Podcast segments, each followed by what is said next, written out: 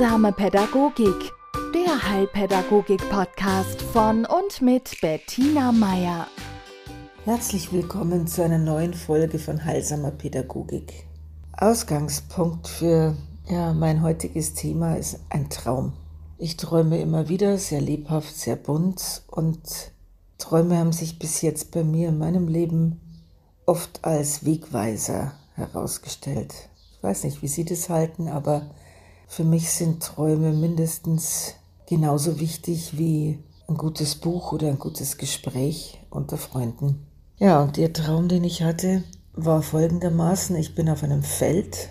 Auf diesem Feld sind viele Menschen. Wir sind dabei, dieses Feld zu bestellen. Also es sind so Ackerfurchen gezogen. Und wie bei einem, äh, was weiß ich, Erdbeerfeld zum Selbstpflücken oder so. Also wir waren dabei, in diese Furchen was zu pflanzen. Und interessanterweise war neben jedem Menschen, der da hockte und in der Erde grub, war neben ihm ein weiteres, wie soll ich sagen, Lebewesen. Also entweder ein Mensch oder ein Tier, ja, auch Pflanzen. Also jeder, der da saß und das Feld bestellte, hatte neben sich noch jemand. Und dieser, dieses Lebewesen, dieser, dieses, dieser andere, war gleichzeitig sowas wie ein, wie soll ich sagen, nicht wie eine Vase, sondern wie, wie ein Trichter.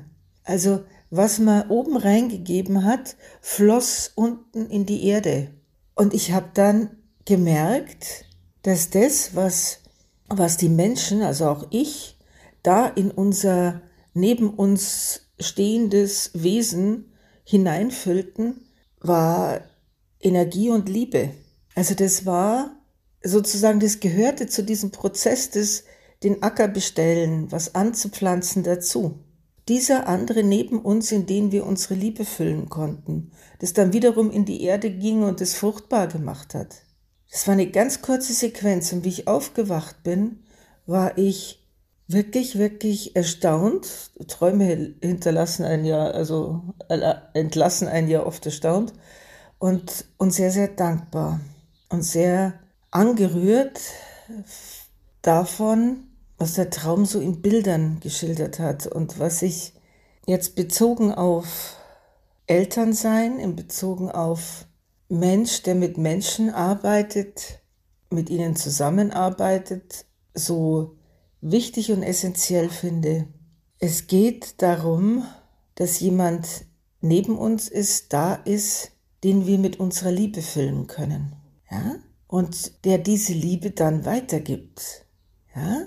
Also neben diesen Menschen am Feld waren keine Vasen oder Behältnisse, die sich dann gefüllt hätten und dann peng, ja, wie so äh, dicke, fette Luftballons, die dann plötzlich zerplatzen, sondern es waren, es war ganz, ganz wichtig, dass diese, diese lebenden Wesen, und ich fasse es deswegen so weit, weil es wirklich auch, es ist egal im Endeffekt, in was wir unsere Liebe geben, ja, das Leben profitiert davon.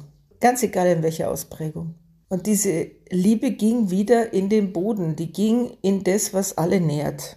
Und ich denke mir, es ist vielleicht hilfreich, sich das auch als Eltern immer wieder vor Augen zu führen, dass unsere Kinder unsere Gelegenheit sind, Liebe weiterzugeben. Ja?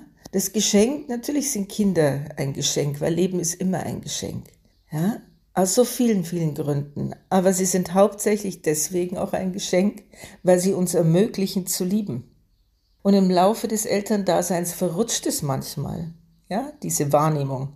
Da denken wir, Kinder wären dafür da, uns schließlich zurückzulieben, ja, oder uns was zu geben für die Liebe, die wir in, da investieren. Sie merken, ich werde ökonomisch in meinen Ausdrücken.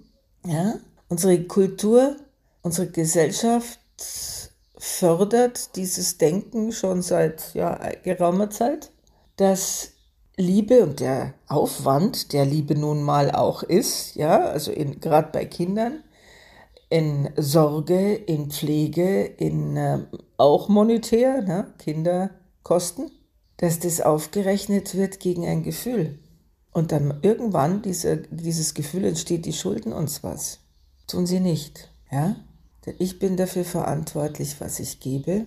Und wenn ich freiwillig gebe, dann lasse ich gehen. Ja, dann, also bei, bei Geschenken gebe ich keinen Beipackzettel mit, wie die jetzt zu verwenden wären.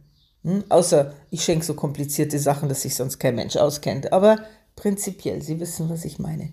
Und deswegen ist es so, erspart man sich selber sehr, sehr viel Knoten im Herzen und Frust in der Brust. Ui, ich bin heute Morgen so kreativ. Wenn man dieses Bild vor Augen hat, dass der Grund zur Dankbarkeit darin besteht, dass uns die Gelegenheit gegeben wird, dieses wunderschöne Gefühl der Liebe zu spüren, weiterzugeben und zu hoffen, dass derjenige, diejenige, dasjenige, das wir lieben, dadurch befähigt wird, das Gleiche zu tun. Ja?